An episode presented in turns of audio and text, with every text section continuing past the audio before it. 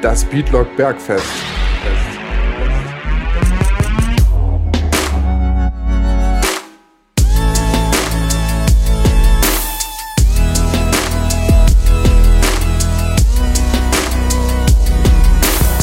Hallo und herzlich willkommen zur fünften Episode vom Beatlock Bergfest. Mein Name ist Leon Brachvogel und ich sitze hier heute mit Benjamin Diedering. Hallo.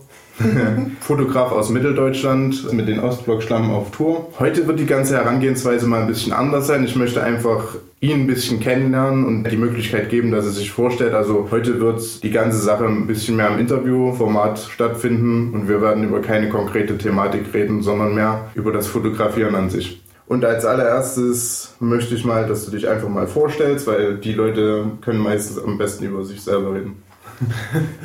Ja, hi. Äh, erstmal vielen Dank für die Einladung. Freue ich mich sehr. Ähm, ich bin ja Benjamin und äh, Fotograf aus Leipzig. Bin jetzt seit einem Jahr Vollzeit selbstständig als Fotograf und äh, Filmemacher und würde sagen, ja, ich kenne das Event-Business schon ziemlich gut. Deswegen äh, mein Spezialgebiet auch eben die Eventfotografie. Ja. Wie bist du zum Fotografieren im Ursprung gekommen und was fasziniert dich an der ganzen Angelegenheit? Ja, das ist eigentlich eine relativ witzige Anekdote.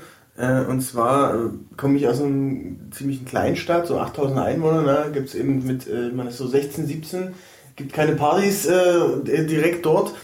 Aber man hat eben ein paar ältere Freunde und die waren zufällig eben Partyfotografen. Hm und äh, haben mich dann mit, als ich so 16, 17 war, mit auf die Partys genommen und eben auch schon mal nach Leipzig oder äh, Berlin eben ein paar größere Dinger da. Und da kommt man dann irgendwie zwangsläufig mit dazu.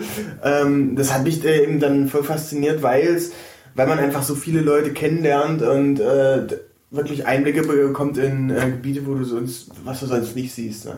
Und wie ist es dazu gekommen, dass du jetzt dich mehr von der Partyfotografie abgewandt hast und eher im Bereich von der Eventfotografie aktiv bist? Naja, ich, ich würde weniger sagen, ich habe mich da abgewandt. Das, das Ding ist eher, es ist ein Entwicklungsprozess. Ne? Eigentlich war die, die Partyfotografie erstmal einfach nur der Anfang, um überhaupt erstmal zu starten, was man, was man so macht. Und äh, das macht auch Spaß, weil du eben wirklich viele Leute, wie schon gesagt, kennenlernst.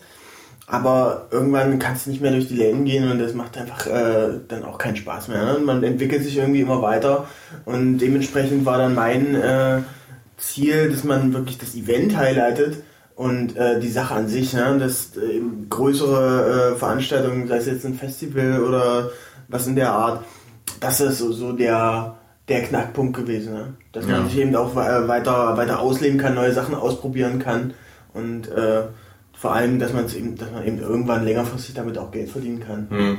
Und da gibt es ein gewisses Stigma, was einem anhängt, wenn man aus der, wenn man aus der Partyfotografie kommt, was man abschütteln muss, wenn man äh, den Übergang in andere Bereiche macht?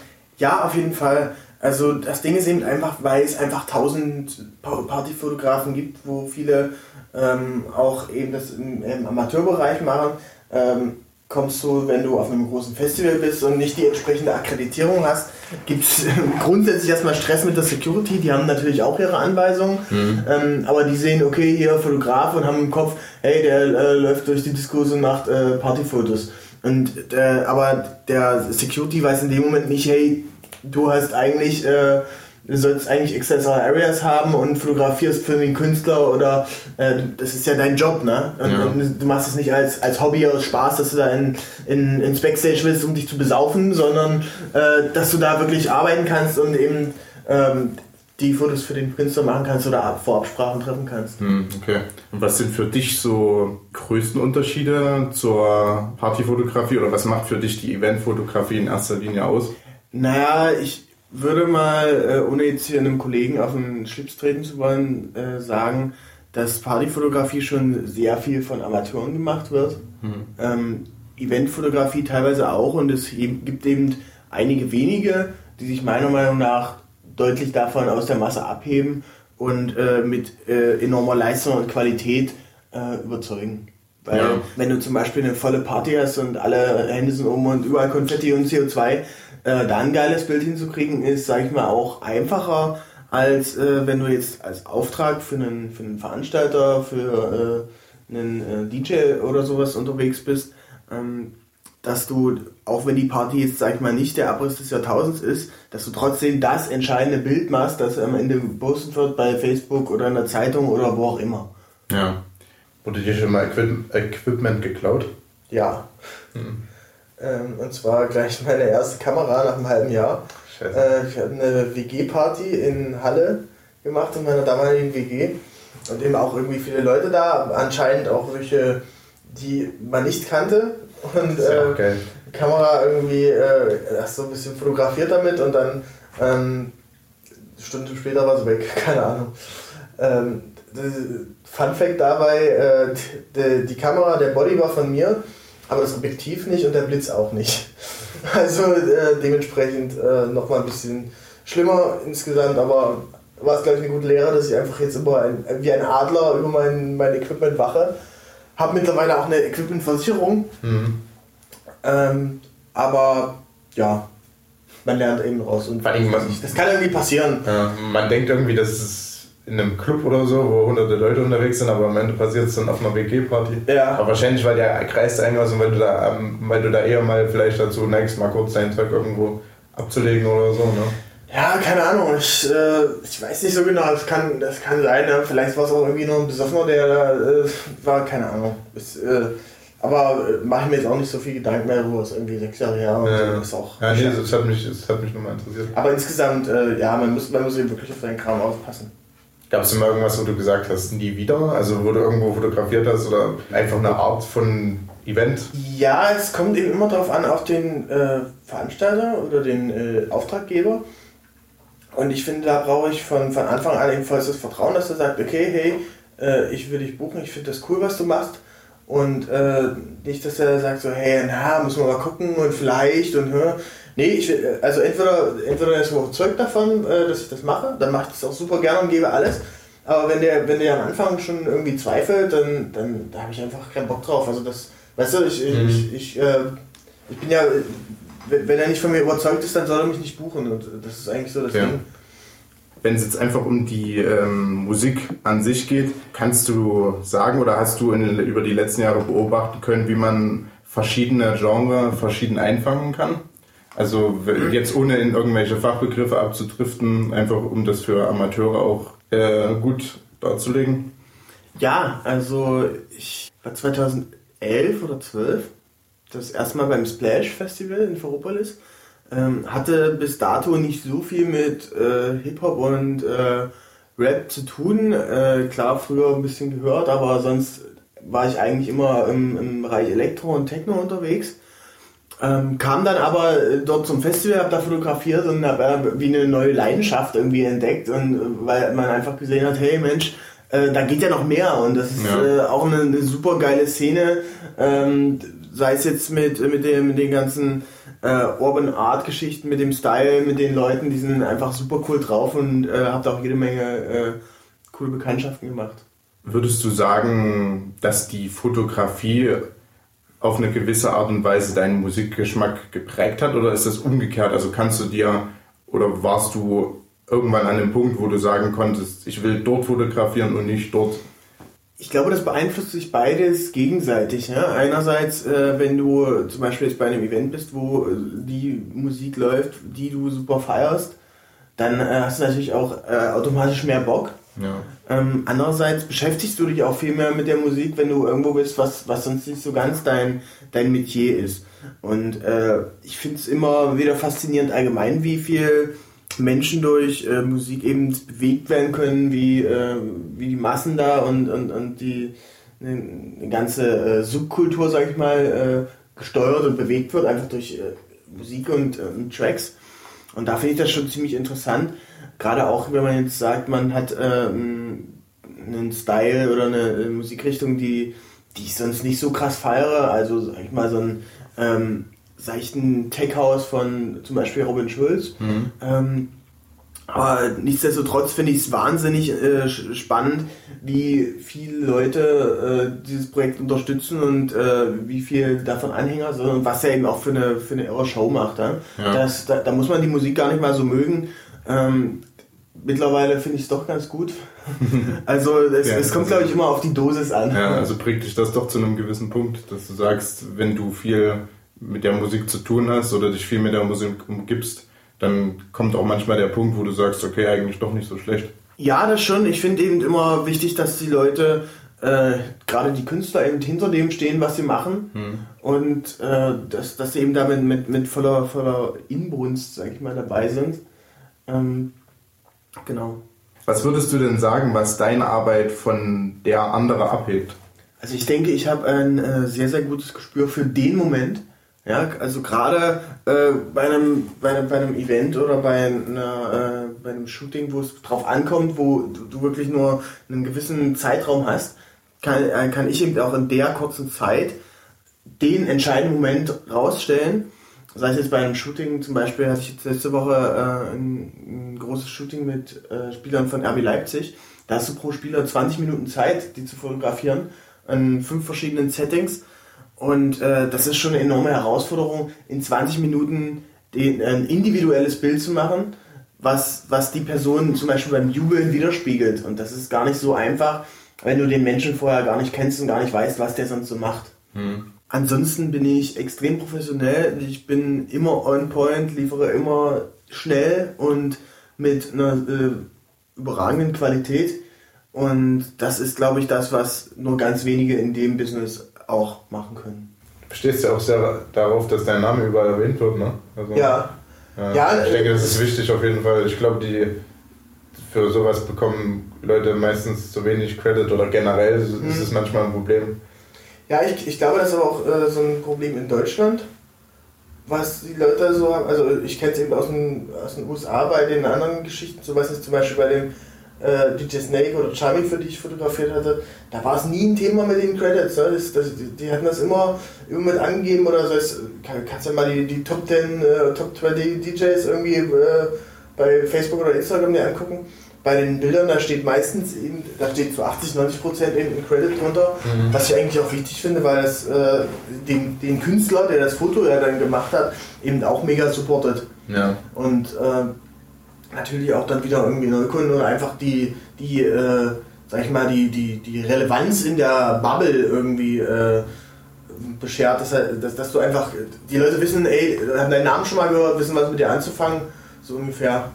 Nicki Minaj hat ja mal ein Bild gepostet und dann am Ende das Erwischt.org weggenommen, ne? Äh, ja, das war, das, das war eigentlich relativ strange. Äh, ich hatte das Foto, nee, das war noch gar nicht bei Erwischt, das war ich habe das Foto gepostet Ach, stimmt. Bei, bei Instagram ja. mit meinem Wasserzeichen drauf, was ich damals noch hatte.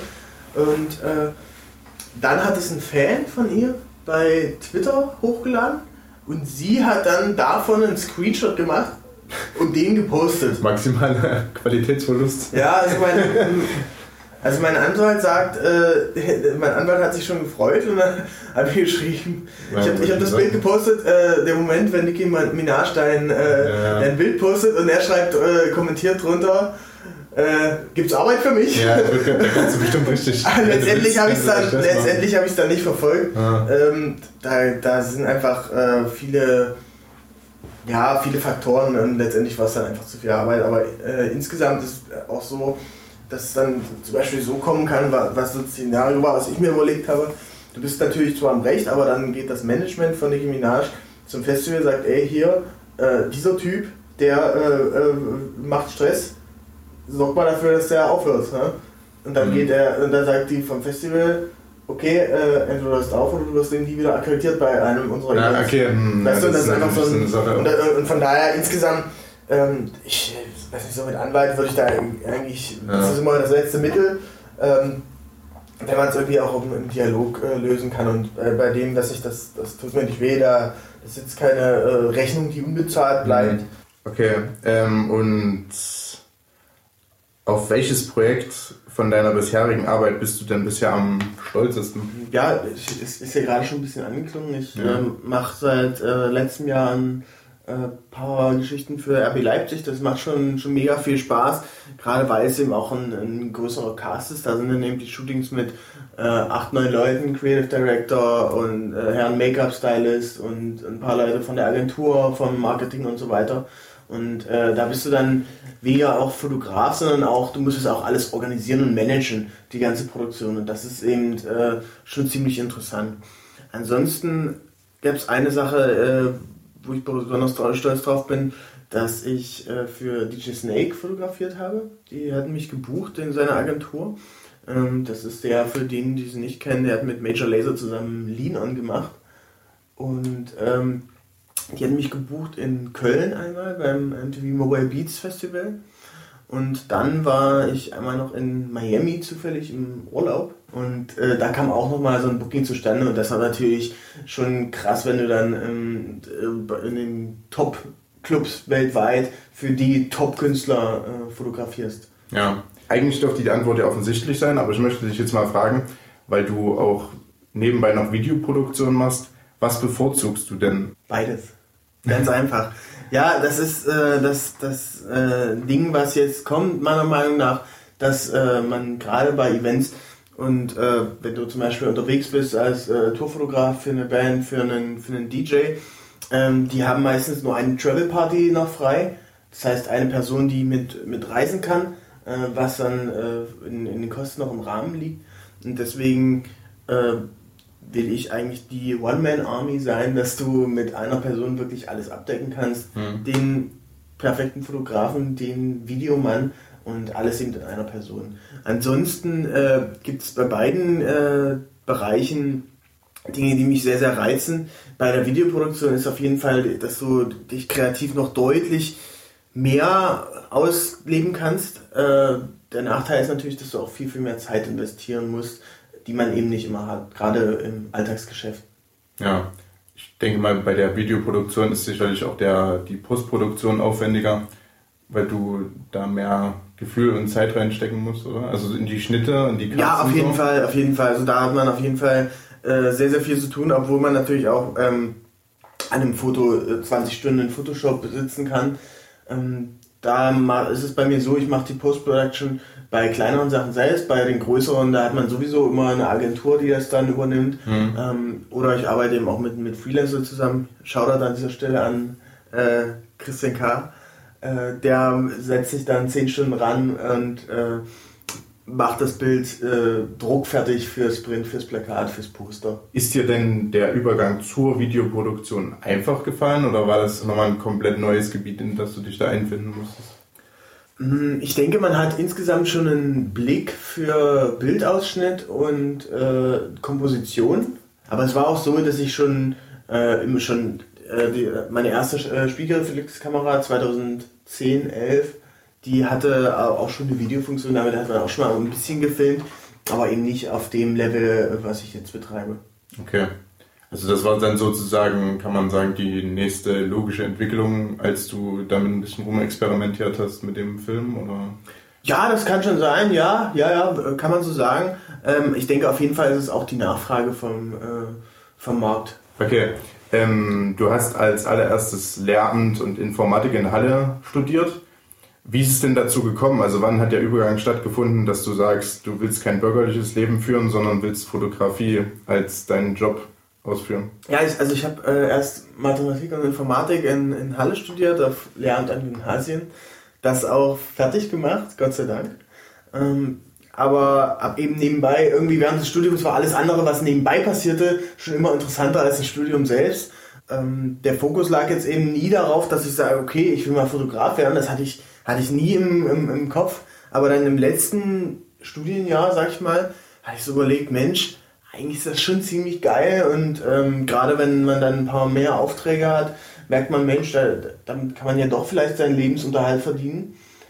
Was, was vielleicht gar nicht mehr so das Ziel ist, äh, dass man damit mega reich wird. Es geht eher darum, dass du dich ausleben kannst und dass du das machen kannst, was du, wofür du brennst, worauf du mega krassen Bock hast, jeden Tag. Ne? Mhm. Also so ein, äh, das, ich, ich, ich mag es auch, äh, Leuten äh, Wissen zu vermitteln und was beizubringen, aber ich glaube, das Lehrerleben wäre mir momentan noch deutlich zu konservativ. Ja. Und das ist einfach nicht so das, äh, wofür man als junger, äh, dynamischer Mensch, der jeden Tag am liebsten an einem anderen Ort ist und äh, die Welt entdecken will, äh, brennt. Ja? ja?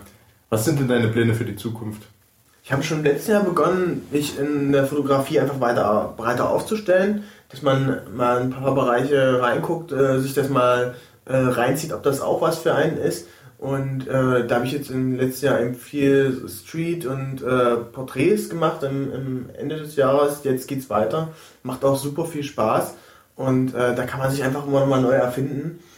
Ansonsten an konkreten Projekten, wie äh, hatte ich ja schon angedeutet, im äh, März eine Fotoreise auf Telefoten nach Norwegen mit einem anderen Fotografen äh, auf der Jagd nach den Nordlichtern. Mhm. Und äh, das ist eigentlich schon ein Ding, wo ich richtig Bock drauf habe. Ansonsten wird es sich zeigen, was das Jahr bringt. Äh, da kommen immer viele coole Sachen. Gerade so die Festivalsaison macht dann immer schon mega Bock. Alles klar. Das klingt doch interessant und da wünsche ich dir viel Glück weiterhin. Danke für das nette Gespräch. Es hat mich sehr fasziniert, ein bisschen mehr darüber zu erfahren. Ja, vielen Dank auch von meiner Seite und äh, danke an alle Hörer, die bis hierhin durchgehalten haben. Wer, wer Bock hat, kann mich gerne bei Instagram oder Facebook auschecken, einfach at Benjamin Diedering. Da seht ihr noch mehr von meinen Arbeiten. Ciao. Werde ich verlinken. Ciao.